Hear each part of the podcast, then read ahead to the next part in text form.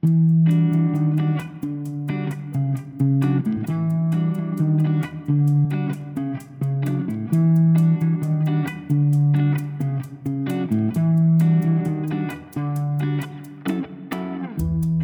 位朋友，你们好，这里是独上阁楼，和你讨论活在文学中的人。本期节目呢，在某种程度上是上一期的延伸。呃，上一期我们和小雨老师就他新出版的小说《水下之人》展开讨论，在如今这个大混乱的世界里面，用个人的力量来保卫世界的可能性是否存在？在节目尾声的彩蛋里面，我们 Q 到了我们共同的好友吴奇老师，揶揄他才是一个真正的知识分子。然后躺枪的吴奇老师今天被我强行请到了节目里来。和大家严肃的瞎聊，什么是一个真正的知识分子？我们的话题人物是爱德华·萨义德，欢迎吴奇老师。Hello，你你这个开场已经让我无法继续谈话了，太多槽点。对，太多槽点，我只是会在这里叫你吴奇老师，之后咱们就没有老师了。OK。好的，好的。其实我们今天的话题很严肃。呃，吴奇和我呢是很好的朋友，我们私底下面经常就很多问题，呃，进行一些讨论，也会用一种公开性的方式来回应彼此遭遇的一些某时段的精神困境。然后我们经常彼此是会唱反调，很难完全认同对方，但是居然每一次话题都可以继续下去，这也挺神的。今天的话题主角是爱德华·萨义德，他是一个尤其爱和世界唱反调的知识分子。他作为巴勒斯坦裔的美国批评家、知识分子和社会活动家，是被视为二十世纪后半叶最具有突破性的思想家之一。他和乔姆斯基、汉娜·阿伦特、苏珊·桑塔格被称为二战后最为知名的美国公共知识分子。但只有他一个人是以教文学为生的。那么我们这是一档文学的节目嘛？那么我们是从这个维度来讨论萨义德。呃，很多人认识萨义德是从他那些让人很难忘记的作品开始的，比如说《东方学》就不用多说了。此外还有《文化帝国主义》、《报道伊斯兰》、《巴勒斯坦问题》等等，还有他那本非常迷人的回忆录《格格不入》，更加成为萨义德本人的一个。嗯，标签吧。今年是其实距离爱德华·萨义德去世已经二十周年了。那么很不幸，在这个时间节点上，呃，全世界又再一次为无解的巴以冲突的白热化而揪心，而且似乎大家都束手无策。在这样的情境之下，我们却看到说鲜有知识分子的、有力量的、有建设性的发生。公共空间看似非常热闹，但是实际上掷地有声的见解正在萎缩。那么，萨义德作为全球最富才情和争议的公共知识分子之一，他是巴勒斯坦人利益的最知名的捍卫者。那么，我们会发现，今天在这样一个场域中，其实没有人在谈论萨义德。第一个问题就想问到吴奇说，为什么我们现在在在这样一个舆论场里面，如此重要的一个人，没有人谈论他？他是被人遗忘了吗？嗯，我我就是假装严肃的回答你的问题之前，我我还是先。先回答一下前面你的揶揄和你们 上一期 节目就开始对我的抹黑，呃，我觉得当然这都是玩笑，但我觉得这些玩笑可能背后都和今天我们要谈论的话题或者是谈论的萨义德有某种遥远的关系吧。我们一直一直辩嘴，或者我们一直愿意在公共，尤其是公共的场合里面，也愿意继续辩嘴，而不是说好像什么都同意或者互相夸赞。嗯，我觉得这个本身就是一种挺不一样的对于公共生活的理解，但是我自己呢是非常抗拒，就是从个人到公共都非常抗拒知识分子这个这个这个说法。然后我也感觉到这个说法在今天的舆论，我想不仅是中文的舆论世界，还是呃世界上其他地方，都是一个非常不。讨好也不受欢迎，甚至是有很多问题需要澄清的一个一个标签。所以，我们我想你和小雨也同样如此吧。就如果我们互相揶揄知识分子，恰恰说明了我们对 这个身份的一些怀疑吧，或者说不满。但是，我们又持续的在进行这样子的讨论。所以我们一方面好像抗拒。知识分子这样的一个标签，但是另外一方面，我想我我们也必须得承认，我们为他们这样的一种生存方式和思考方式所深深的吸引，因为它影响了我们自己个人的选择。嗯，对，这个是对你们揶揄的呃 一个回应，你们可以继续揶揄，没没问题。我觉得可能大家已经习惯了我们这样就无止境的互相揶揄，也挺有意思，我觉得。然后回到赛义德，我觉得肯定你自己也有很多的看法，我就嗯，先给你抛砖引玉吧。就是我觉得有两种边缘化，一种就是像以赛义德这样。其实，在巴以问题历史当中，曾经扮演过非常重要的角色，因为他是阿拉法特的曾经的朋友，甚至是他的一个重要的支持者和建议者吧。当然，后面他们又又分道扬镳，又决裂了。对，嗯，应该说他在过去的二十世纪历史里面，在巴以问题的演演进当中，他是一个深入到这个政治现场和政治谈判当中的一个一个知识分子。所以，的确像你说的这样一个，嗯。形塑了这个问题本身的一个人，在今天的公共场域当中，我我的确也观察到，几乎是没有人在提起他。所以这个里面就一个是，当然是说知识分子是话语的这样的一个一个边缘化。但我觉得另外背后还有一个问题，就是其实整个他们所代表的那样的一种对巴以问题的一种调和、调解和解决的方案，不管是一国方案还是两国方案，和整个的巴勒斯坦话语。我觉得这都是一个边缘化，这个我我感觉不知道你有没有，就是在今天的嗯舆论场上，尤其是这一轮的冲突刚刚开始，因为是我们看到的是好像是从哈马斯的呃进攻作为一个起点，所以这波讨论当中，任何试图同情巴勒斯坦而没有充分谴责哈马斯的言论，都会被被今天的舆论市场呃所拒斥。甚至会迅速的被归结为政治不正确，就是你为什么支持恐怖分子？你你为什么不为以色列发言？这个情况是我也前所未见的。我我觉得在之前很长久的历史当中，好像嗯，普通的人或者说公共舆论的那种情感的那个走向，更多的是在巴勒斯坦这一边，因为。因为他们是如此的弱势，然后长久的被一个强大的以色列政权以及他背后美国在支持的这样一个政权所所压制的这样一个层面，就是哪怕在具体的冲突当中，双方都有非常血迹斑斑的罪行，但是好像有一种特别朴素的对于巴勒斯坦，呃这一整个这一方的一种嗯同情和关怀，我觉得好像在这一波的讨论当中，它也被充分的边缘化了。我觉得这也是一个我觉得很值得讨论的。问题吧，然后我就看到北大的那个展涛老师，他写写了一篇文章，就是也是当然从历史上去爬书，呃，重述这样的一个过程。它里面的一个观点就是说，他甚至认为整个巴以问题在过去一段时间里面都是被边缘化的，直到这一轮冲突，好像整个阿拉伯世界的关注点已经从巴勒斯坦、从巴以的冲突，呃，转变到比如说伊朗啊，或者是沙特这样的，他们跟在美国。俄罗斯、中国这些大国之间博弈的这样的一个政治游戏和斡旋过程，好像是主导了大家对于这一个区域的一个认识，而不是一个传统的巴以冲突。所以，我觉得这几重的边缘化吧，好像都像大山一样，把萨义德这样的一个知识分子，或者说用一个中国特别传统的话语说，一个书生，他的形象和他的思考。嗯，狠狠的压在了那个三座大山 最下面的地方。三座大山，对，所以好像今天我们是是试图去把这些大山先摆到一边，我们把他这样一个个人的思考，他的命运，让他再浮现出来。这工作一方面很重要，但我又的确觉得，嗯，很困难。所以，嗯，你说说呗。我明白了。刚才我记得，呃，我我我记住了，你说了一个词儿，就是你说萨义德是一个书生，嗯，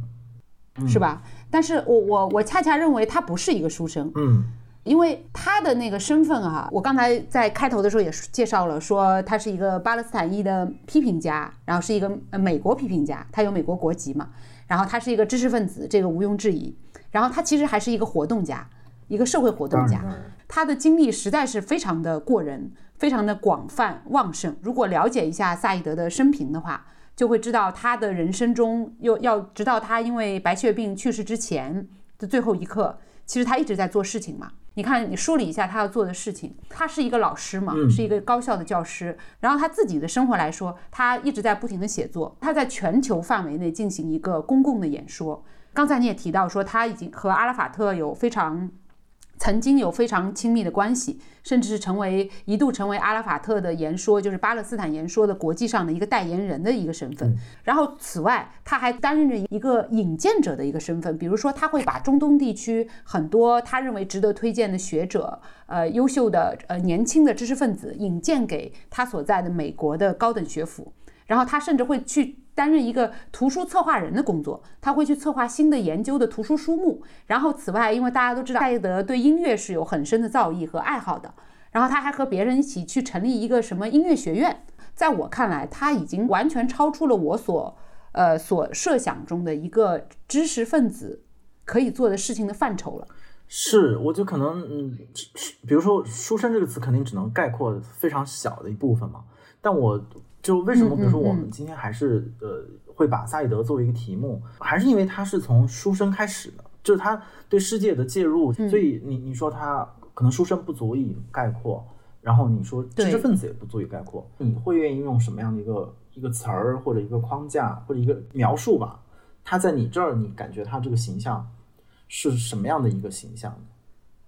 我我如果让我来说的话，其实呃。我可能要回到那个本源上来说，可能会让你失望。就是说我还是会把它定义成一个知识分子，但是要加一个形容词。今天我会把萨义德呃理解成一个公共知识分子。我们自己的互联网中文的语境下会说是简称公知嘛？嗯，我们把它还原成全写，而不是说缩写，就是公共知识分子。在我心里面，他是符合这个真正的公共知识分子的这么一个定义的。那么我刚刚才跟你说了，说他一生经历做了很多很多事情，其实是有一个困惑在里面，也想问问你本人，结合你本人的那个呃怎么说生活经历和工作经历吧。因为你看我刚才谈了那么多，他做了这个，做了那个，他都把它结合在一起了。在但是在这个事情上，似乎萨义德很好的踩了一个跷跷板，就是他的平衡，在我看来是完成的很好的。然后我我要言语你了，因为因为你的工作很忙嘛。然后呃，单独的，比如说慕课的编辑参与选题，然后一些比如说文化活动的主持，还有包括你你自己也有，就是要要做一个播播客的平台等等等等的吧。就是其实你在你在我看来，你也是要做很多这方面。各个层次领域的工作的嘛，所以从你个人的经历等等的来看，你是怎么来看待这种在私人和公共空间，然后学术事业和个人置业，或者是实际政治参与度上这种平衡的把握的？你怎么看待这个问题？这个问题是一个天坑啊！你你你一下我善于挖坑嘛，你也是知道的。对，这个坑太大了，就是嗯不能跳，就是呃，肯定我的工作跟。赛德或者说跟真正公共知识分子工作就是有天壤之别吧，但是我的确是这几年的工作，而且是比较多线程，然后不同类别的工作同时在进行。我只是从我个人非常局部的工作来推导或者来想象，像赛德他自己展开他工作的那样的一种幅度。我觉得他很特别的就是在所有这些所谓的公共知识分子当中，他是一个展现了对他的教学身份。最多的认可和最投入的一个人，因为很多的人面对公共讲多了之后，他其实就忘掉他的讲台了，或者他就讲台就他的课堂对他就失去魅力了。但他反而是一个越公共，他就越珍惜他的讲台，而且他会非常清晰的找到公共演讲跟在课堂的区别。这个我们后面再说。这个是他对我来说非常有魅力和和很想，就是或者说很好奇的一个部分。我说实话，我是很难想象。这是怎么样的一种工作作息和一种精力的分配？我觉得这是一个特别好的题目，就是有没有人来研究和帮我们展现一下，类似像这样的呃强人嘛，他们是怎么样去规划自己的一天？然后只是因为我们今天可能另外一个由头，是因为最近出了一本萨义德传记嘛。这本赛义德传里面其实不是特别解渴，在在这个意义上，就是他更多的是通过对他的著作、对他的论文、对他的写作计划、对他思想本身的一些评述，而不是把重心放到去描述他的私人生活。所以好像呃，在这个里面没有看到太多，有一些，比如说好像是他的朋友还是亲人说到他是一个厌恶休息的人，哪怕在他可能最后做白血病的治疗的时候，他好像都还要去，比如看音乐会或者要。不要担心他，他可以持续的工作，就是一个工作狂。可是当我们说工作狂的时候，其实很多听众又翻白眼了。就是工作狂在今天 完全是一个 一个贬义词，但是他这个人是出于自觉，然后出于非常内在的热情和激情，然后也也有具备工作狂的能力，成为了这样的一个人。我们就看一个人一天二十四小时，我就很好奇他这二十四小时他如何分配，然后他呃怎么吃饭，然后他睡多久，呃有没有睡眠的障碍？当然我们知道他一生都在看心理医生，等等等等，就是就是我很好奇这些。细部的呃微观的生活，他是怎么组织的？包括他的写作习惯，然后呃写作的时候是不是要听音乐等等的？我就觉得这些细节对我来说，可能如果我们有更多的材料的话，可能会帮助我们去理解，就是这样的人嘛，呃是怎么样构建起这么多事情的脉络的。然后另外还有一个。呃，继续揶揄我们的朋友，就是不妨去问问 我们的吕小雨老师，他自己，他他 almost 也差不多在做类似的事吧。然后，尤其是他也在学院当中，这个是我们俩都目前还没有办法去亲身经历的一个一个场景。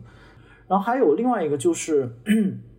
我觉得还有一个就是他的工作有一个很大的前提，就是那个时候的整个的嗯官僚系统或者说整个的舆论环境跟我们今天其实完全不同。就前面我一直在揶揄今天的环境里面嘛，就我们说一个词儿，好像立刻就会激怒一群人，然后就会要求我们闭嘴。然后这个和之前他就至少他那个工作场景不太一样。就我觉得那个时候，首先他竟然可以成为阿拉法特的朋友这件事儿，就说明当时的官僚系统跟知识系统之间的这种互动的可能性是存在的，而且是非常深度的互动。但这个这样的一个开放的条件，在今天也许就并不具备。与此同时，呃，前面我们一开始的问题就是说，他的这种赛义德式的知识分子话语的边缘化，那像比如乔姆斯基、巴特勒他们的讨论，它都是公共性的，然后也都是主导性的，在某种意义上，它会成为一段时间议题呃相对中心的位置。但这个显然也不是今天的情况，今天的公共议题呃根本就不由呃知识分子或者知识人来主导，然后甚至甚至可能还以反对他们。为荣，所以我觉得这个可能是一个外部环境上的一个不同吧，变化。对对对，所以我只能是从一个是非常非常私人个人的时间管理层面没有回答，但我充满疑问。另外一个就是我觉得前提和环境其实已经变了。你别光问我呀，你自己也说说呀。嗯。哎呀，我我主要把你请过来，可不就得让你多说一多说两句？可不行。其实我觉得有有有几点你的观察，我是非常同意的。就是呃，我们今天谈这个话题，其实有一个比较现实的由头，就是《萨义德传》这本新新的书的出版嘛。然后我们俩都读了这个书，然后我很同意你的想法，就是说他很不解渴。并不是说他写的不好，而是说，诚如作者他自己所说的，这根本就不是《萨义德传》，这是萨义德的思想传记的一个流动性的记录，《萨义德思想传》比较贴切。那么你很难去得到他生活中的一些细部的东西，当然里面也有。非常非常少，但是因为少，所以它很珍贵嘛。我简短的跟大大家引用一下他的生活方式是怎么样的。他说他焦躁不安，不知疲倦，来回踱步，日常并不遵循准确的作息。清晨五点或五点半起床后，他先工作一小时左右，从书房来到厨房，制作两杯双份的意式浓缩咖啡，一杯给自己，一杯给玛丽安姆，就是他的妻子啊。然后准备早饭，英式松饼。拌橘子酱，然后一个括号非常可爱，那个括号写的是这个橘子酱常常是他从酒店和机场顺手拿来的，嗯，然后或者是黎巴嫩浓缩酸奶混合香料配披萨饼，加上鲜榨橙汁榨汁机，购自高级的电器行。然后呢，他会在早上看电视，然后一边精心为玛丽亚姆做早饭，呃，之后呢，然后再是一版一版的读报纸，之后是一到两个小时的写作，然后去运动。在大学校呃游泳圈里游泳池里面游个数圈，或者打一场壁球或网球，然后再写一阵，此后便会沿着河滨公园的边界散步，清醒一下头脑。围绕晨曦高地的散步，常常会遇到晨练的学生、同事和学生。他绝不是一个拴在桌边工作十四个小时的人。就是我我很简短的引用了一下，就是我们刚才说很很渴望看到的萨义德生活的细部。虽然他后面强调说他不是一个一天在周边拴着工作十四个小时的人，但是我自己本人觉得这密度也挺大的。你有没有有没有这种感受？对，就你你念，因为这个书我看完了，但你念这段我竟然完全就是完全不记得，因为太少了。对，但我觉得可能少是一个方面，另外一方面就是，嗯，这我还是很难想象。就是比如说，你看他的描述说他，因为我就是一个几乎是一个拴在呃工作。桌旁边大概很长时间的人，呃，OK，对，然后或者说是我的想象力不够，导致于说我只能通过这样的一个其实已经嗯被现代社会规训的这样的一种工作方式，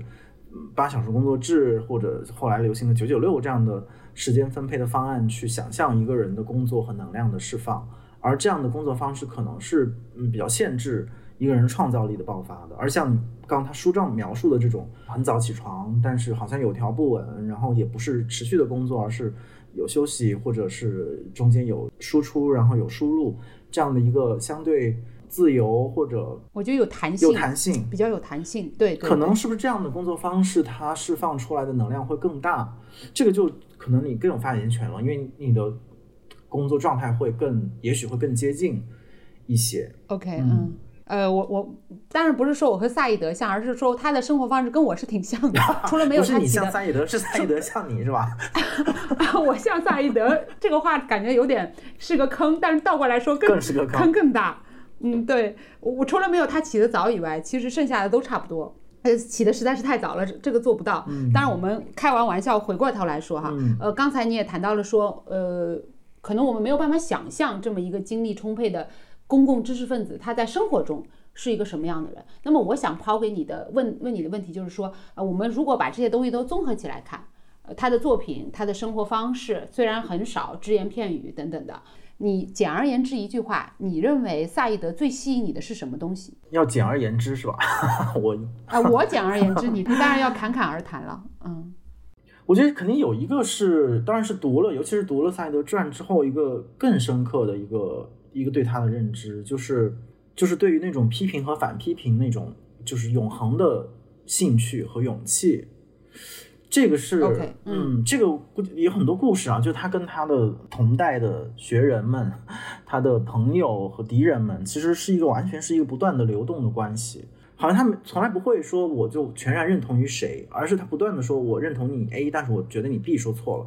然后我认认同他的 C，但是他 D 说错了，就是这种不知疲倦的批评和反批评的勇气，是很让我震惊的。就如果要说呃，一定要说一个的话，而且有一句话是，嗯，有一次我们写公开信的时候我还引用过，就叫绝不把团结置于批评之上嘛。他认为这种批评本身是。是具有价值，而且他也当然他也不会把这种批评泛化，他并不会从本质上或者从人格上去诋毁或者说去猜忌一个人，他只是就你的观点来驳斥你的观点。我觉得这个这种勇气和这种方法吧，批评的方法，我我觉得是非常有启发性的，而且在他们的这种批评的这种度量当中，也包也给自我批评和自我反讽、自我嘲讽。是留出位置的，他并不是说我通过批评你来彰显我的正确，而是当我可以批评你的时候，我同样也把我的立场交给你，你来批评。就这样的一种能够让自己充分的置身在批评的环境当中，是一个非常令我神往的 一种状态。我觉得这个是第一个，而且也是恐怕也是最明显的。我们看他的一生，不管是在巴以问题，还是在在包括更细部的对于不同的文学批评的。的派别或者是什么结构主义啊等等，包括女性主义讨论，他都介入，但是他都不会全然的同意，他会愿意抛出自己的看法，然后来增加或者补充，呃，那个主流的讨论嘛。然后另外还有一点就是，的确是在看完，尤其是这一本《赛德传》之后，我新得到的对他的认识，就是前面我也说到，就是他对于课堂、对于学校的这样的一个坚持，以及他自己的这样的所有，我们前面说他浑身长刺，然后可能谁都不服。对这样的一个性格，但是他依然是在一个非常漫长的知识的脉络和系统当中生长。然后他他其实不断的是在跟这样的一个知识传统当中的人，比如跟福柯呀，嗯，呃，弗洛伊德这样的一些主流学派，他其实是在跟他们对话的。他并不是绕开对这些主流东西走掉。这个其实某种意义上让我就更钦佩他。就是我们可以想象一个一个刺头，对吧？我们可以想象一个刺头，什么都看不惯，然后什么都要说几句，说你这个也不对，那个也不对，然后好像也是一个蛮酷的一个一个形象。可是如果你真的是一个对整个传知识传统有认知、有感觉、有把握、有研究的人，在这个基础之上，你要再进一步提出自己非常不一样的看法、独立的见解，然后再提出对对方的一个补充和反对。它在知识上的一个难度其实是更增加的，我觉得，嗯，所以可能这两点又又是同一点吧，就是我觉得这种批评性是是很吸引我的，但我觉得某种意义上，嗯，哎，我我又想把这个话题抛给你，就是 那那你也一直是怎么讲，呃，以呃不说刺儿头吧，就是一直是在做批评的工作吧，不管是说写作还是说日常的。呃，观察等等层面，所以这同样的问题问你，那萨义德最吸引你的又是什么呢？呃，好吧，我我这这是你你你这是属于属于挑战主持人是吗？把问题又又又扔给我了。OK，呃，其实其实我们的今天的这个谈话是一个呃，我不知道听众到时候听听到以后是什么样的感想。呃，不知道会不会有一种很很内部的一个一个谈话，但其实我们的本意并不是这样子。如果我要回答你的问题的话，我刚才在听你讲的时候，其实我自己已经有这个自觉性了，就我已经在想，吸引你的东西和吸引我的到底是不是同一种力量？我想谈的是，呃，萨义德他，因为他是一个，你刚才也说了，他是一个老师，他是在他始终是捍卫坚守他大学的这个课堂的阵地的。呃，但是呢，他同时他有一个很重要的身份，就是他是一个文学批评家。对，所以说他做所有事情的起点其实是从文学开始的。而他给我最大的一个启发就是说，在这本《萨义德传》里面，其实也是零零星星的提到几个点，他没有完全展开，但是我认为整本书其实还是按照这几个零星点在说的，就是文学的政治力。就是我在我的心里面，我觉得萨义德是非常不能说完美吧，也是接近完美的，因为我还没有找到比更好的、更出色的样本。就是说接近完美的把文学的政治力这个好像看上去有一点点矛盾的一个一个偏正的组合，去把它诠释到诠释到最最大程度的一个知识分子，他知道呃怎么用文学的方式进入，或者说用文学的方式介入现实。那么我我说到这里来说，可能很多朋友会想到另外一个人，是谁呢？就是萨特。嗯，因为因为我记得萨特当时也是谈到过一个介入性嘛，介入的知识分子，这样很有意思。他有一个外号叫做“美国的萨特”。嗯，他本人跟萨特后来也有了很好的交集和交流，对不对？但是到萨特晚年的时候，萨义德机缘巧合吧。他他碰见了萨特，他目睹着萨特被一群他的拥护者、他的崇拜者们、学生们等等的拥护在中间，然后萨特显示出一种非常灿弱的状态，但是他是被捧着的。嗯，你懂吗？就是他完全是完，呃，不能说他沉迷于他的名声和他后期所达到的声望，但是他已经完全顺着这个名声的潮流里面，他就这么顺过去了。到他老年就是这么一个被不能说被捧杀吧，起码就是被捧着。然后其实谁谁也不再期待他能够做出什么东西来。但是萨义德不是这样，我们会很清楚的知道，就是如果你读他的书到最后一部的作品。以及他的传记，知道他直到去世之前，他还是在批评，然后他还是在跟世界对着干，他从来没有接受过一种成熟的状态，这是我非常欣赏他的一个地方。就他接受自己的不成熟，而且他并不认为成熟、圆润、综合、整体性是一个知识分子该有的事情。然后文学的政治力上也是一个问题。他前期写康拉德，后来他去研究别的人物。文学人物，然后写作品，包括他谈到你你自己本你很喜欢的加缪嘛，他写过文章说，呃，加缪的《局外人》里边体现的隐性的种族主义的视角，嗯，然后他评论奥斯汀简奥斯汀的小说里面所隐藏的一种不为人知的，呃，怎么说帝国主义的心态等等，这种就是一看上来就是要炸锅的东西，他自始至终都在写这个，而且他他的方式非常的。在我看来，我真的很欣赏，就是不是硬对硬的方式，我们从文学进入，因为他是一个文学批评家。那么这种文学和现实政治的结合，是我觉得望尘莫及，或者说是非常非常欣赏的。对我这个算是回答了你的问题吗？这当然算。我觉得那个文学的政治力，那个呃，对，是其实是可能这部分恰恰是我可能最嗯读不懂的，就是或其实我也没有完全明白他的，但是我很欣赏。对，就是可能也是他的难度所在。从我的角度啊，当我从我这种嗯业业余读者的角度，但是从同样是从这个业余的角度，就你前面说到他对于这种自自洽是不在乎，我觉得这个好像跟你的观点很像很像的，就你们不喜欢谈自洽，就为什么要自洽呢？就是要承认人的矛盾，然后要看到这些东西，并且面对它，就这个好像是。他身上的一个一个一个魅力，这个也解释了，就是解释了我说到为什么说是批评反批评这样的一种永无穷尽的这样的一个一个动态过程，为什么吸引我？呃，可能也是因为这个，就他可能就并不认为，呃，我需要全然的认同于一个人或者一个一个流派，完全可以有我在不同的阶段，我可以对同样的事物、同样的观点提出不不同的看法。这个其实也是他对巴以问题，他也经历了这样的一个。一一个变化吧，就是从一开始他比较坚持两国方案，到后面他提出所谓的一国方案，他也是根据时时事的变化重新的调整对于这个问题的思考。然后我因为你前面说到他和加缪啊、萨特啊这些人的交往，他这个也是他很怎么讲吸引我的一个部分，就是他真的是生活在那一个。在今天我们看来，全部都是大名字的大知识分子名字的 年代，所以不管是他的他的师承也好，他的论战对象，他的朋友，他交际的范畴，然后说出来所有的人名，就是都是如雷贯耳。然后他引用他们，然后与他们辩论，然后我觉得这里面的故事，嗯，一方面是很有启发，另一方面也非常八卦。我觉得这 这部分就。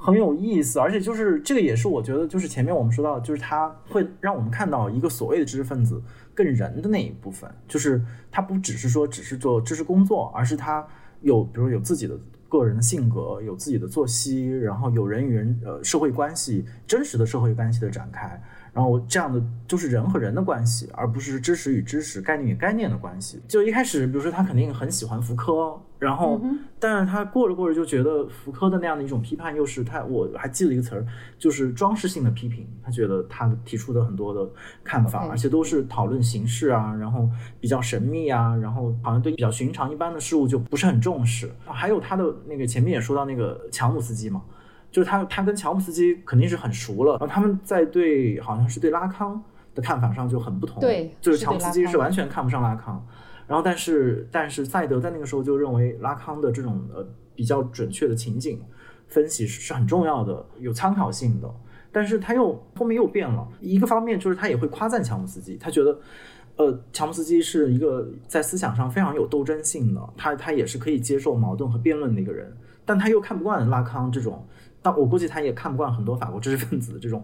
呃，比较中产或者优雅的生活方式。这个那个传记里面也提到，好像他是在酒店里面要很贵的威士忌喝，然后还要入住酒店之后需要他整个房间的家具要重新布置啊，等等等等。所以他真的就是这样一个自己不寻求自洽，然后也不通过一种自洽的眼镜。去观看他周围的人，他就是我看到一个问题，我指出一个问题；我看到一个问题，我同意或者不同意，就是非常爽利的，会亮出自己的匕首的一个状态。所以，也许我们俩说的，他吸引我们的又又是同样一个东西，在这个意义上。OK，明白。呃，除了你这样的呃刚才说的那些，其实我还想补充一个他对另外一个人的批评，又是一个大名字，一个批评家，就是特里林嘛。哦，对对对，一九六八年以后。的一个由越战引起的，当时美国校园不是爆发了很多学生的游行。萨义德其实他是支持学生的。那在这个事情发生之后呢，特里林就给他写了一个信嘛。他认为这个事情就预示着一种怎么说传统的，呃，优优雅的这种知识性知识，就是大学应该是提供这样的一个场所。这这种传统的失去，他觉得越是这样，我们越是要强调重新回归到古典。重新回归到好好的，就是在大学里面读书，然后增加一些智性，就这样的一个一一个意思嘛。然后萨义德很快就给他回了个信，说恰恰他很不同意特里林教授的这个判断，说其实你是被被学生运动吓破了胆，就是这么简单。后来他们好像就是私下讲八卦，就是因为这个事情还闹了点不愉快。主要就是我我我自己揣测，就是萨义德这个刺儿头太太厉害了。其实这个书里面还有一个他对德里达的那个态度，也是你所谈到的一开始经历，说很欣赏德里达，但是呢，慢慢慢慢的他就觉得德里达不好。他说，我记得他说，他说批评德里达没有没有历史感。你你不知道你有没有印象？他说，因为因为像他们呃这种这种解构的解构流派的人或者是学说而言，他们萨义德认为他们过多的过度的把文本他们要解构的这个对象置于一个非常崇高的地位，这个是萨义德不能接受的东西啊。我记得他说，他说他我我无论做什么事情，我写文章也好，我谈论各种主义，或者我谈论甚至我弹钢琴弹音乐的时候，我都要把我自己想象成一个历史学家。为什么？因为我要把艺术品放在好像看似跟它不不太相关的非常日常的平常的事物中，我要把它联联系起来。我刚才还在就是咱们做节目之前，我还在读他一个 九十年代初期的一个访谈，就是谈到知识分子与战争，很很应景。其实也是谈到巴以问题，当然他当时的那个背景是海湾战争，但其实它的同结构是同构的嘛，很难有人想象一个人在接受访谈的时候。就是说这么理论化的话，但是他他就是这么一个人，他一个我我觉得他的这种不自不自洽也是很有意思。一方面强调着日常性、细节性，但是他的行为和他的经历其实他不那么日常。我不知道你有没有这个这个这个这个感觉，包括他的出身，他其实很精英的一个人，他没有吃过什么苦。我们如果 如果这非要这么说的话，呃，我我们很难说他是一个平民。哇，这个又又是一个。你又 又是一个大坑啊！你他其实没有吃过什么苦，对不对？他他就是一个精英，嗯，就是我我觉得其实也挺他的整个人生也是一个很很奇怪的一个经历，包括他自己是一个巴勒斯坦裔的人，然后他那他他他曾经对公众说过，他说我可能是最后一个犹太知识分子。嗯，就你看他种种的不和谐和矛盾，全部都体现在呃这个人这个人身上。所以接下来引下来的一个问题，因为我们刚才谈了太多太多观点和意见，我们谈下一个问题，也是这个就是俗称的坑嘛，就是我们来怎么抵抗知识分子会才会跳下的陷阱。我所指的这个陷阱包括几个方面，一个是刚才所说的，如德里达式的对于文本的过多的迷恋。也就是说，沉浸在一种就论纯理论、纯文本的，呃，一个范范围框架内，这是一个陷阱。第二个陷阱，我觉得是他对于特里林的批评，也就是说，在行动面前，究竟该不该撤回象牙塔，这是第二个陷阱。呃，当然，第三个其实我们都明白，就是是不是要归顺于主流的权利。这个第三个可能并不是由个人力量所完全决定的了。从你的观察和感受来说，除了我刚才提到的这些陷阱之外，你觉得现在现在的我们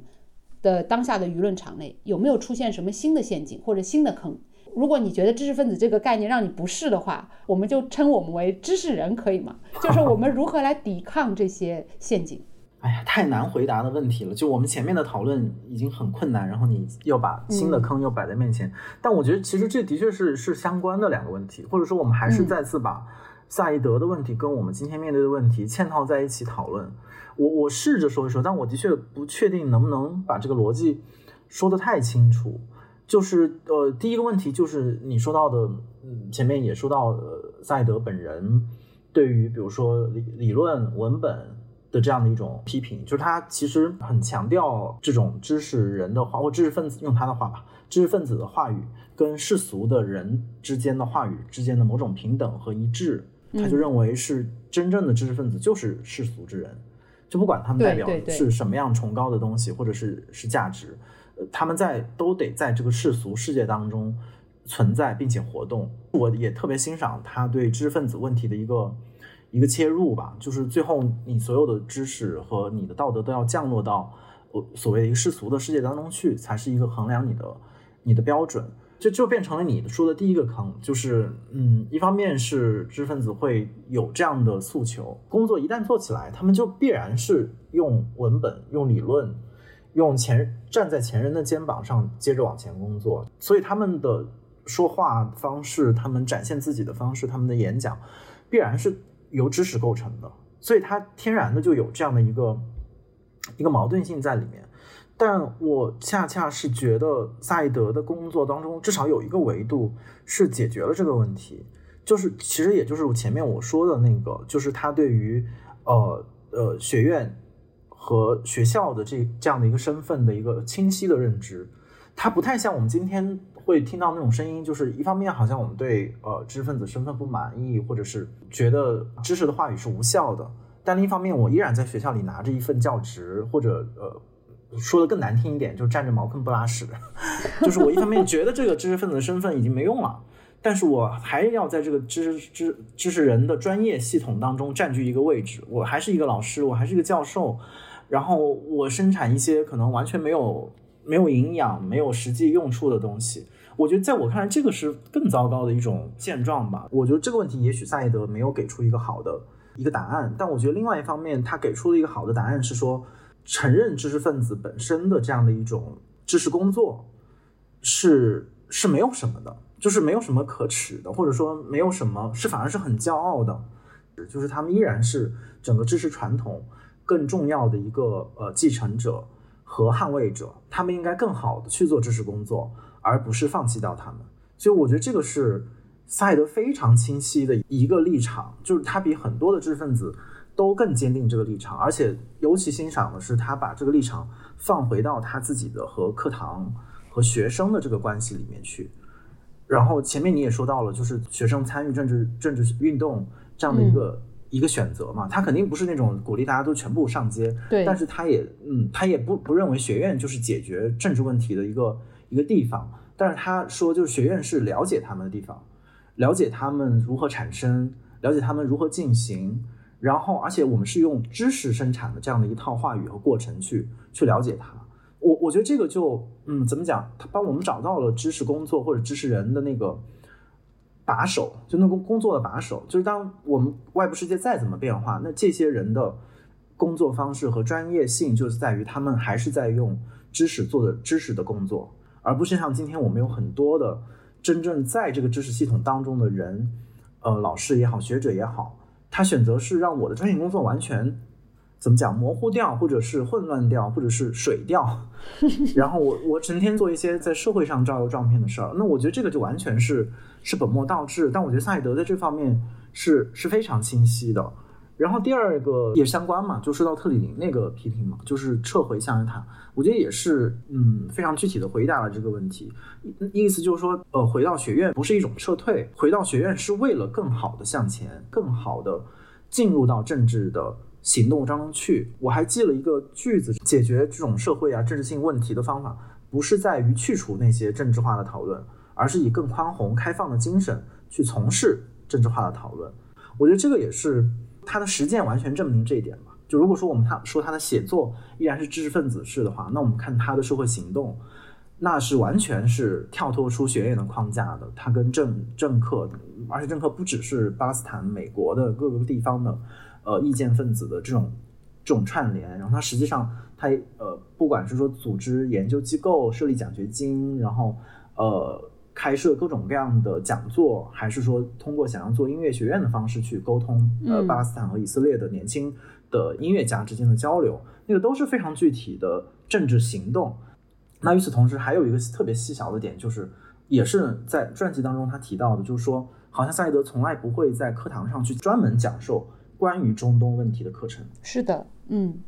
所以你就看他这个人，就是他在每一个问题或者我们觉得矛盾点上。不愿意自洽，但是他有自己的选择，他也绝对不会让这个东西非常模糊的在自己这里就被被处理掉。我觉得这个好像就也展现了一种非常理想的逃避掉种种坑的方式吧。这个和很多我们在今天看到那种顾左右而言他，或者那种和稀泥，或者没有什么真知灼见的背后，其实大家不够清晰，或者说是不做选择。不做选择，对，或者是不敢选择。哦，对，可能这这两个可能是一体的。其实我后来听到你讲后半段的时候，特别同意。然后我想到，呃，《赛德传》的那个应该是序言里面吧，也是谈到，呃，你反复谈到的萨义德对于他作为大学老师以及大学的这么一个价值的认可。嗯，因为萨义德说，呃，我补充一点，他说，因为。其实萨义德他身份很多元，但是萨义德自己始终认为他最自豪的身份是学者。他坚信大学是野蛮政治的避难所，也是塑造筋骨的自由思想的训练场。它既不是一个逃避的地方，但是它也不是一个就是实际介入政治。就像你说，他在课堂上，他不会真的去，我我开一门现实中东的中东问题的讨论课，他不会这样做。他相反的，他会和学生去讨论什么呃中世纪的阿拉伯的手抄本，然后他还会跟他的学生去大量的讨论结构主义、解构主义，他后边的种种的理论上的一些纠缠和对于这些东西的一个一个批评吧，他却恰恰真的能够把这些在我们看来好像跟现实生活没有什么关系的东西，哎，他真的用到现实生活中去了，真的用到实际实际政治中去了。而且在这一点上，他的选择始终是清晰的，而且他没有动摇过。接下来谈到下面一个问题，不知道读者听众对于萨义德后来他所经受的一些争议有多少了解？其实萨义德是一个非常被就是被攻击的人，你知道，就是公众的舆论媒体什么的称他为恐怖分子教授啊，是，就是他们曲解了他为巴勒斯坦利益代言的这个背后的实际的他的动因嘛。但是与此同时，他好像是一个各处都不讨好的人。他虽然为巴勒斯坦人代言，但是其实他跟，比如说他跟阿拉法特也决裂了。然后巴勒斯坦人又觉得说，你为我们代言，为我们伸张利益，为什么你又要告诉我们、提醒我们去重视犹太人所受的苦难？以色列人就自不必言了，就觉得他就是一个恐怖分子教授。然后与此同时，他自己的朋友，还有他的一些学生，他周围亲近的人，其实在他的晚期。也是不断的跳出来去攻击他，然后在现实层面上来说，他自己的办公室曾经被恐怖分子就洗劫过，然后他收到过无数的死亡威胁信。我记得纽约市的警署好像一度认为他的处境已经把他判定到危险到必须给他装一个紧急按钮，就在他家里公寓一定要装一个紧急按钮，因为怕他生生怕哪一天回去就有人拿着枪指着他。我们要知道，就是这样的公共知识分子，其实他的曝光的代价是非常大的。所以你可不可以就是就不要团结这个想法来谈一下，谈一下萨义德也好，或者我们当下的公共知识分子也好，呃，饱受争议和攻击的生态中，我们能怎么做？OK？嗯，这也是很困难嘛，就是对，很，就我感觉你说什么都会被攻击。对，但是可能看到萨义德的故事，或者是看到，尤其是他和他的那一代，嗯，知识分子吧，就是那些我们引以为前辈，甚至是引为大师。呃，之间的这样的一个互相的批评，呃，有的是比较良性的批评，有的可能是是比较恶劣的这种背叛。呃，我觉得其实又会把我从这我们眼前的这种比较困难的这种抉择当中，会稍微让我拯救出来一点点。我就想说，哦，这么伟大的人，人们之间的关系的思想关系，依然是如此之复杂。这个是我们也很容易就去浪漫化。就是过去的那些传统的人物吧，包括我们今天谈论赛义德，我想我们多多少少都有一点，呃，浪漫的嫌疑。但是你看到他们真实的这种互动，然后尤其是带着这种很浓的火药味，然后这种互相伤害的互动的时候，呃，会让你自己在经历这种分裂的痛苦、批评与被批评的这种呃作用力的时候，稍稍得到一点宽慰。我不知道这么说是不是 有一点变态啊？就是好像宽慰在哪里呢？没有理解。就是说。这个是有一点点独立意识或者想做一点批评工作的呃知识人的一部分，或者说如果没有引起这种层面的疼痛，那很可能很多时候我们的一些说法和讨论就是不痛不痒的。但如果他真的是某种真知灼见，或者他真的是某种独立的看法，他真的如同他的自自传啊格格不入所宣称的是这样的一种人生姿态的话。那它必然是这样的一个社会的结果，这也好过于巴拉巴拉说了一堆，但是对方毫无反应，或者对方觉得你这一切说的都没有道理，你都不对你的对话对象或者论战对象造成打引号的伤害的话，那说明你的这一套可能就没有像我们前面说萨义德说的他的论证那样非常的清晰，然后且有力吧。这个逻辑也许有点绕，但我的确是觉得是这样的一种不被接纳或者不断的被威胁，然后不受欢迎，反过来论证了它的有效性，或者说他这样的一种不自洽，然后呃，就是愿意承认矛盾，然后总是说出他看到的那那一点不公和和不是，把他一定要揪着那一点，我觉得反过头来证明了他的成功。你看，那他一生为巴以问题。去做奋斗，然后提出新的概念，提出方案。但是在巴以问题发展到今天，他的观念，然后他的具体的方案，好像已经灰飞烟灭了，不再现实，不会再提出。可是另外一方面，每次当我们试图去进入这个问题本身，或者说我们试图去讨论知识分子问题的时候，萨义德又会重新的出现，然后他所说的种种的论论证，他的概念，在这个意义上又全部的复活。所以你说他是到底是被淹没了吗？还是说他已经真正的进入到了所有的，呃，对这些更广泛的问题，呃，有兴趣的人的基本的知识框架当中，它成为了他们的思想当中的一个单元，或者说一个武器。我们谈知识分子问题的时候，我们就会去找，呃，知识分子论。当我们要去谈殖民后殖民的研究，我们就就去看东方学，然后更别提关于巴勒斯坦的报道啊，或者是其他的更文学的那部分，呃，的工，他的工作都已经。都都都在那里了，就像石石头一样，你搬不走。OK，我们今天好像一直都在说这个萨义德是一个永远都有刺儿，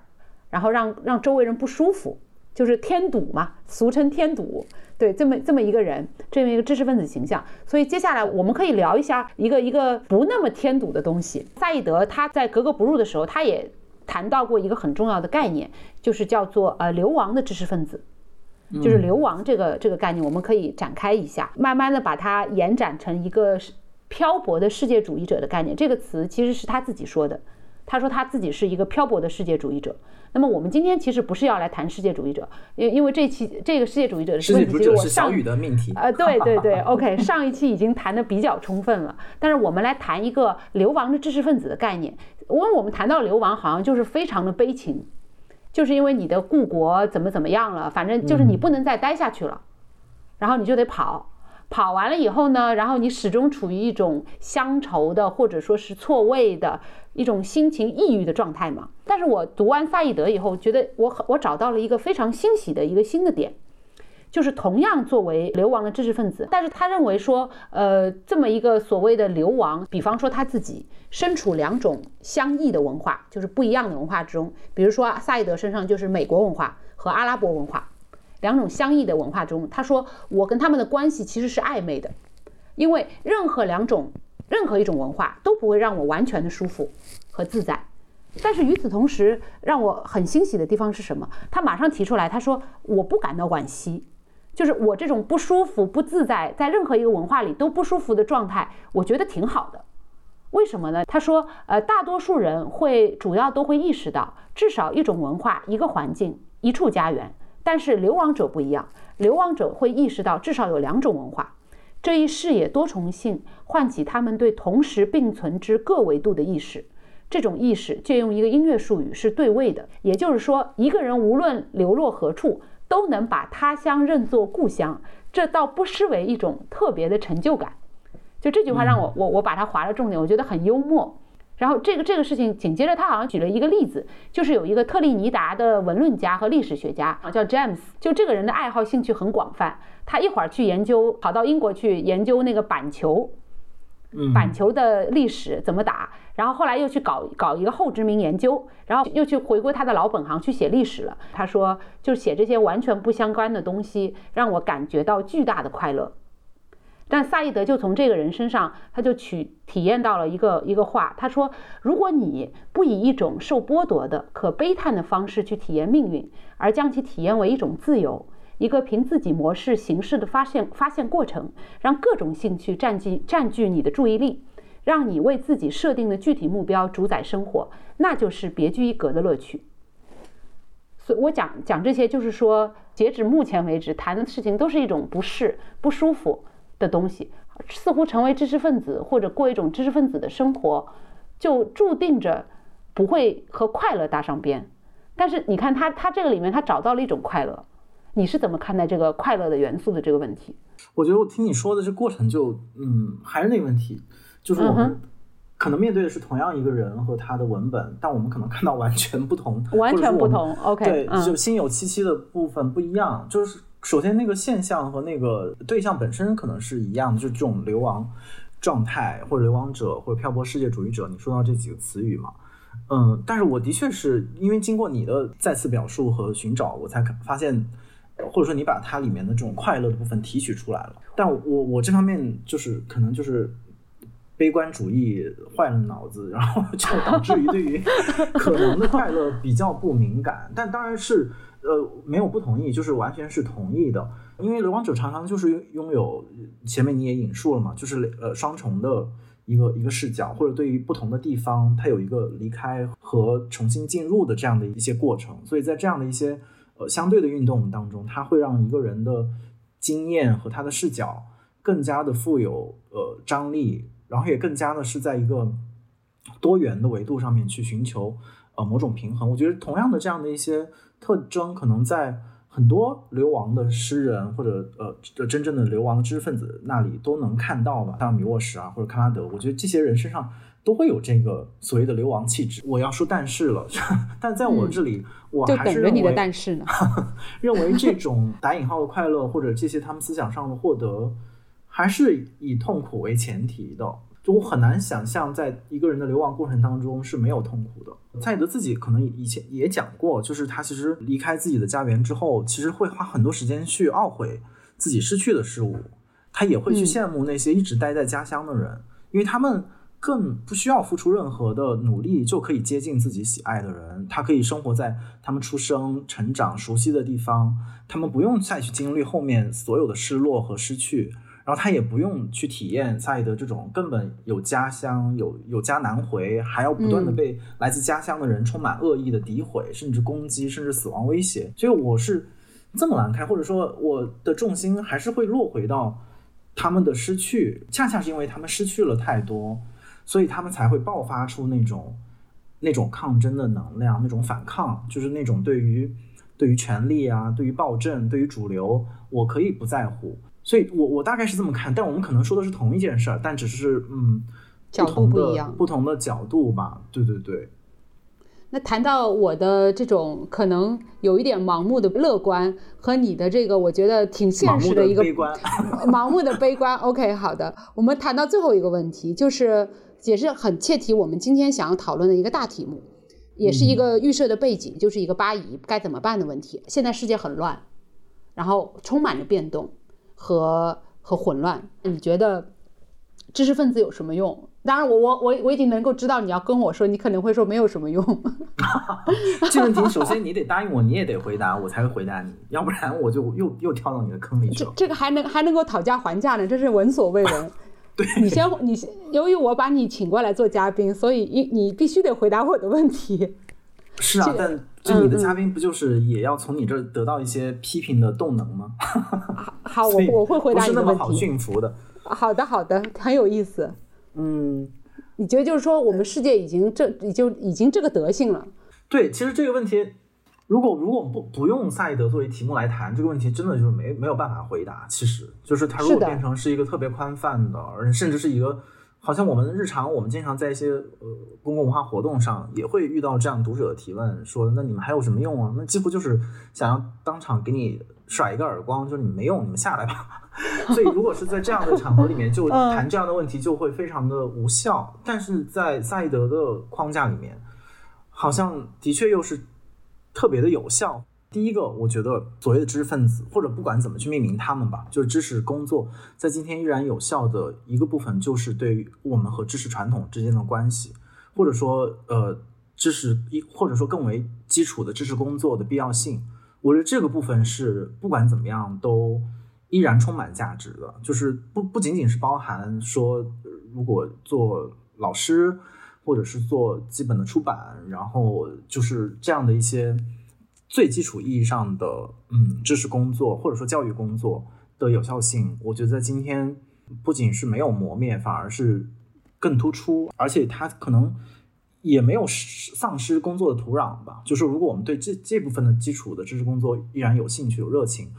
我想应该今天的社会也依然开放和欢迎大家做这样的工作。再联系到前面说到这一轮关于巴以问题的讨论。我们看到很多的这种大的立场性的讨论，或者是观点性的亮出，非常不解渴。但是在基基础的科普方面，我好像是感觉到，不管是大 V 还是小 V，好像大家很努力的，还是在做一轮又一轮的科普工作。我觉得这部分的工作意义依然是存在的。当然，它不嗯不能完全置换掉我们前面说的那种大的公共知识分子的工作，但我觉得至少有一部分知识工作的意义和价值是是保留起来了。然后另外一个就是，其实今天我们也经常会谈吧，包括刚过去的文学节，很多老师也谈到，就关于那个勇敢的问题。其实这个也是萨义德身上，就我们前面说了很多，他身为一个批评者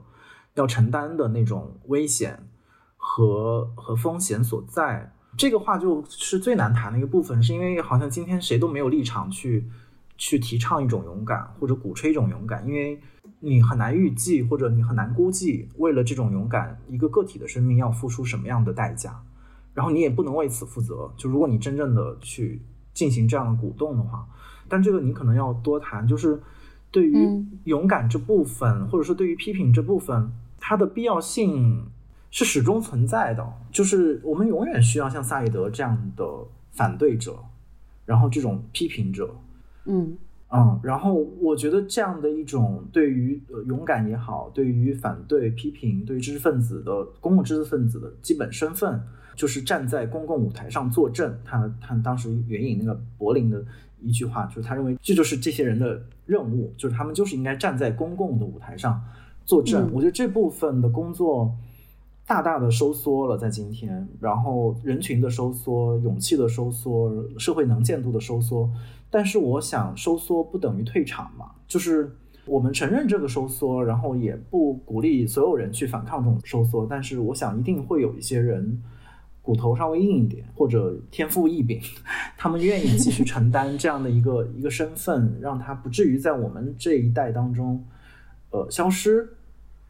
我觉得这个可能也是一个很很孱弱，或者但我觉得很必要的身份，就是就是在一定要在我们的专业。和公共生活当中保留一部分刺儿头的部分，就是提出你力所能及的批评，然后保持力所能及的反对，尽可能的说话。呃，当然以个人安全为前提啊。我觉得这个东西是呃是可以提倡的吧。我希望，或者我胆战心惊的希望，他这个还是可以提倡的，至少在嗯彻底的黑夜到来之前，对这个是一个。然后最后一个，我感觉是说，这个其实是赛德在他的知识分子论的最后一章，就是叫做“总总是失败的诸神”。就是我觉得可能我突突然变得积极一点，就是失败也没什么，就是 OK 反反复失败也没关系。就是说，正如我们前面聊流亡知识分子的宿命一样，就是当我们做出了选择 A 的时候，我们可能就做好它会引引向一个 B 结果的准备。就是，而不一定是说非得要求人得人呢。就是我们不用太多的去计较此刻这个东西有没有效果，或者此刻你是不是边缘，然后你有没有被放逐到一个一个很遥远的地方。就是做好这样的失败的心理的准备，然后也始终相信失败者的历史可能是更真实的历史。所以我觉得，如果我们做好了这样一个心理的准备，或者我们像赛德那样，就是通过他从文学或者文学批评这里得到这么强的一个一个思想的一个一个一个定力，可能在我们做很多其他的选择的时候，就会有那个力度，对吧？就是我们自己做好了一个这样的一一个一个准备，就不太会陷入一个比较软绵绵的状态。所以，嗯，我大概是想到这三个角度，能够很努力的。回答你这个问题啊，不知道怎么回事，又又殊途同归了。虽然我要回答的问题从表面上来看是从另一个维度的，但是我觉得如果我我讲完的话，其实是一个问题。你刚才谈到的那个勇敢，也是你你说这个这届文学节或者怎么样，很多老师都在都在讨论的这个勇敢的问题，勇敢、软弱等等的。嗯，然后我想到的是，呃，我们能不能在勇敢、软弱的这个讨论维度基础之上，我们再往前走一步？我我现在就在算回答你的问题了。其实我们节目开头的时候也也谈到很多了，为什么大家对于知识分子是揶揄的？揶揄就算是好的，我觉得这个词儿都挺好的了。甚至更严重的词就是说不信任，再严重一点就是厌恶。如果我们谈到。说我们现在中文世界里面谈到知识分子是什一群什么样的人？大家不会说谈到知识分子脑海中浮现的是萨义德，是乔姆斯基，是苏珊桑塔格等等的，嗯，而是一些比如说呃远的啊，不同媒体上那种活跃的专家，各种的，比如说报纸啊、网络啊、电台啊等等的但专家，所谓的专家。然后近一点的呢，就是知乎的，比如说大 V 啊，然后参与公共发言的那些比较热闹的人群，称为公共知识分子。大家对于这这一部分群体的不信任甚至厌恶，我在想是出于两个方面的原因。第一个方面就是说，呃，不信任原因是他们不相信这些所谓的大 V 或者知识分子的他的动机是单纯的，也就是说，他不相信这些知识分子的立场。他到底是说这个话，他是他是站在哪一边，他是怀疑的。第二个就是更，我觉得是更可更可怕的一点，就是他对于这些所谓的大 V 或者知识分子的能力都产生了怀疑。就是你说的到底是对不对的？你你你讲的话是我可以相信吗？你的判断是不是准确的？但是其实说到底哈，不管是对于知识分子动机立场的判断，还是对于他能力的判断，我认为到最后背后能看出来的其实是。公众或者互联网世界难以鉴别知识分子的良，就是他们觉得这个所谓的知识分子群体是良莠不齐的嘛？其实就是代表这个知识分子他跟我的想法是不是一致，他是不是能够代表我的立场？这个我是打引号的，就是所有的这个我啊，他跟我想法不一样，他不行。他跟我想法一样，哎，我觉得他有点东西，我可以比如说转发呀、同意呀、点赞啊等等的都有，但是其实。其实难以鉴别这个良友，就是恰恰在于，呃，可能公众对于这种方面的训练的缺乏。然后呢，再再把这个问题往深一点研究，因为你说的那个谈反复谈到的知识分子论，就萨义德那本很薄的那个书，我也看过好几遍，就对我的影响也挺深的。但是看完以后，更深的其实是困惑。但现在我我觉得我有一定的，可能有自己的方方面的一个答案吧。就是说，萨义德，你不知道你有没有意识到，他在知识分子理论里面，他一直推崇一个假引号的叫业余者。对，他说他推崇业余者，业余的人要勇于发表言论。但是这个话背后好像我们是有一个陷阱的，就是说，如果我说错了呢？我说错了，你能不能承受？我觉得现在为什么很多公共知识分子不敢说话，是因为他不敢犯错，因为犯错的代价太大了。他不仅要面对着，比如说说网暴，网暴都是可能都不算层级重的，可能会有更重的惩罚。就是说，难道我只是因为我为了勇敢，我为了正直，就是所谓的履行这个责任嘛，我就说话，然后我不用考虑对错吗？好像不是这样的。但是业余者去说话，一定会有一个风险，就是他说错了，然后我说错了以后我怎么办的问题。那么回到我们的问题，就是说知识分子有什么用？我就在想，可能知识分子今天的一个一个很大的一个误区，呃，当然我也不是在提供什么答案，因为我只是一个个人个人的一个表达。我觉得知识分子就是太怕犯错了，太怕犯错了，以至于不敢讲话，嗯，或者说选择的代价，他可能把他想的太严重了。也就是说，我们今天呃鼓励说，我们依然要有像你说的这么一小撮刺儿头的存在，像萨义德这样的人一定要有，一定要乔姆斯基这样的人，不管多少，他一定要有，并不是因为因为他们说的话永远是对的，他们当然会犯错，更不要提业余者了，就业余者犯错的几率可能更高。所以说，有没有知识分子，知识分子的话可不可信，重点不在于嗯他能不能犯错。因为人都会犯错，知识分子也不例外，业余者尤其有更大的这种风险。我认为，就是即使犯错也好，不犯错也好，我们的生活环境一定要有这么说话的人。所以我说，我们是殊途同归。嗯，我们社会如果没有秉持着这种不怕犯错，呃，继续表达的这样一种理念的人存在的话，这个社会才是一种灾难。就是如果这种人都消灭了，都消失了，这才是最糟糕的部分，而不在于说今天他说的话是对的，明天他说的话是错的。那么他因为他可能有犯错的可能性，那么我们就不不这个人就不值得相信了，而是说我们一定要有这样的人存在，就是他的存在本身就是他的价值。就是我我我觉得我不知道能不能算回答你回答你吴奇老师的问题。哎呦，你最后又要说老师了，我我觉得完全是啊，而且你特别。提到业余者这个，因为我之前自己也会想，就业余这个问题，或者说我也总是说比比较业余，因为但我的确是觉得这个身份是很吸引人的，对，就是从对我个人意义上啊，就前面我们说，呃，比如流亡啊这些看起来可能好像是更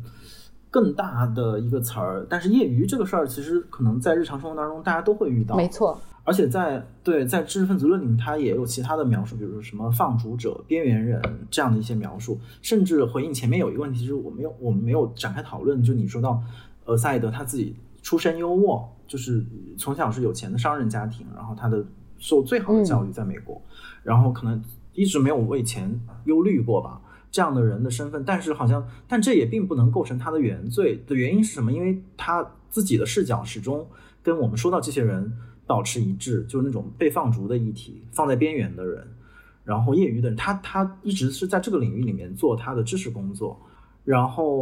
我觉得你前面说那个也很重要，就是大家不要太害怕，呃，好像对，其实是真的已经到了噤若寒蝉，呃，到了大家都是的，是的，是的。然后因为怕犯错，所以干脆不说，感觉就是有一种孩子跟洗澡水一起倒掉的感觉。对，而且的确，好像我们的舆论环境也不断的就是强强化这样的信号，就是你得好好说话，你得你得乖，你得按照统一的话术来讲话，等等等等。但是，像我们在自己的特别小的生活当中，这样的压力还不至于说影响到我们每天开口说话，或者是动笔写作。所以，好像那个压力还没有到说我们完全放弃掉自己的自己的声音。所以，可能也是听你说到业余者这个东西，这个身份吧。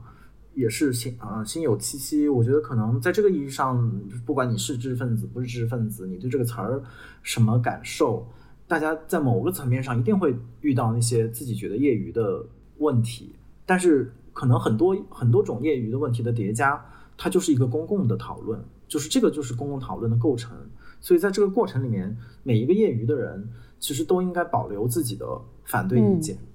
我觉得这个是，哪怕你不愿意、不敢说出来也没问题，但是在自你自己的时间里，在你自己的叙事当中，一定要保留一个不同于主流的故事，然后不同于就是抵御时间冲刷的一个版本。我觉得这个好像继续还是回到那个问题，就是赛德的遗产和知识分子还能做什么？我觉得这个可能也是一个在很微观的呃生命当中我们能做的，就是观念和观念的论争。它最终的目的都不是说为了显示或者为了证明谁才是正确的，而是在我们说出各自不同的看法，互相的批评，然后互相的，呃，也可以揶揄或者互相的校校准，然后来共同的接近那样的一个可能正确或者或者可能更有道德的一个一一个选择。而且在这个过程当中，我们自己是会不断的被呃我们的对立面或者说不同的意见所。滋养和和鞭策的，就比如说我们可以有互相的揶揄，然后我们也可以互相的批评，嗯，但是这些揶揄和批评并不会让我们的关系破裂，或者让啊，或者即便是这么说，是不吉利。有一天，像萨义德和他的朋友们出现了破裂的情况，但是他在思想上和知识上，他依然会促进你往前的，因为我们的对知识工作是被你的对立面所滋养的，而没没有经过反对的。前面好像也说了，没有经过反对的这样的一些观念，是很可能是可疑和无效的。所以，一方面我们不不要迷信这种绝对的正确，另一方面我们也敞开自己，就愿意去接受批评，然后愿意从批评当中获得营养。我觉得这个其实都是可以从萨义德身上读到的，也不仅仅是知识人或者知识分子吧，就是每个人作为自己的一个习性的培养或者一个进步的方法。好像都是，都听起来挺有用的。不知道是不是有应该感？有应该感又怎么样呢？你害怕什么呢？害怕被网暴呀。呃，我我觉得这这个事情是一个不可知的事情，你也不知道你说了哪句话，有的时候突然之间就引爆了一个雷点，那感觉就是楼上的靴子落地的问题。那那你也不能永远不睡觉啊。是是是这样的一个感受。然后节目到我们这个时候，最后我把我把我们要说的话题感觉有点太太宏大了，我们往回拉一拉，我稍微往回拉一拉，就是你 稍微往后拉一拉，对对对，就是我们还是弱小一点，就是说我们不能够，其实个人是当然不能够拯救世界或者怎么样，那么做一个萨义德式的知识分子吧，我觉得这个对我们来说。呃，真的难度非常非常的大，就像你说的，环境已经发生了巨大的变化，不管是我们周围的环境还是世界的环境，都已经发生巨大的变化了。在这种情况下，知识分子的就做一个知识分子的希望是什么？就冠冕堂皇一点。我我最后节目的最后就是援引一下萨义德援引阿多诺的话，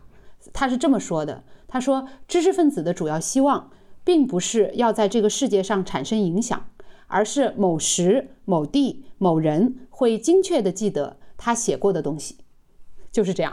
嗯，好像是挺自恋的哈，居然没有想到我们的节目会以一个自恋的方式，也还好吧，不是很自恋、啊。很，你觉得你可能我同意吗？对自恋的容忍太，我对自恋的容忍是不是太高了？我觉得已经很自恋了，已经很不自恋了吗？很对，我觉得就是我这个话也很好，就是的确我我们也都不同意，就是说去去神话或者偶像化，包括萨义德也完全不同意。他对对，他的那个他的这本传记其实开头就是从他要反对这种标签化、偶像化开始的。但是但是我们就像你说的，不能把那个脏水和孩子都泼出去了，就是你不不不神化他们、偶像化他们、抬高他们，但是但是你们也正视这样的一些人或他们价值的作用。那哪怕是说到你说到刻度这个词，他们他们只是我们复杂社会变迁当中的一个刻度，嗯然后对一件事某一个标准，嗯，某一种原则、道德准则的一种坚持，那它构成我们认知这个复杂世界当中一个刻度，它也是充满价值的。我们也不是说我们得用知识分子、知识分子的问题就统领了社会的所有问题，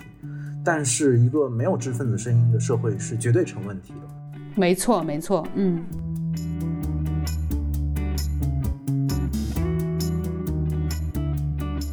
Hello，大家好，我是跳岛的运营编辑黄瑜。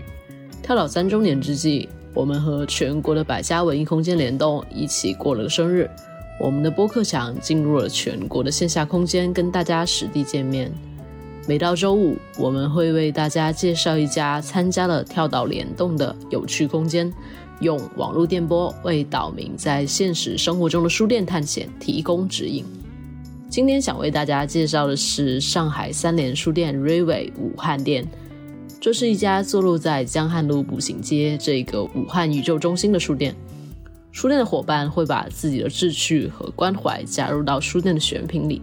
在店里，你可以看到以武汉、女性、诗歌、青年成长、作家纪念等主题的图书和文创展台。书店为了支持武汉做小而美品牌的组织和独立创作者，还发起了点灯人计划，利用书店的空间，可以为大家找到更广阔的舞台。在这家书店里，每年会举办三百多场活动，画展、合唱、工作坊、读书会、放映会，应有尽有。武汉也是汉水汇入长江的最后一站。